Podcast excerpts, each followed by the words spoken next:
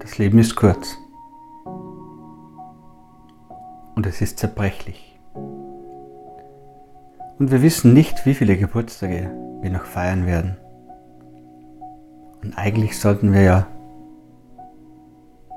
nicht den Geburtstag feiern, sondern das Leben feiern.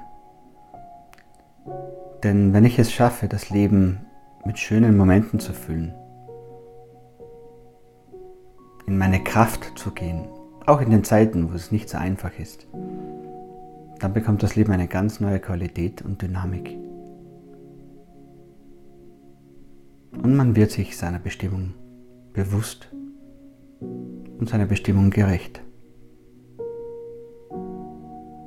Das ist Erfüllung.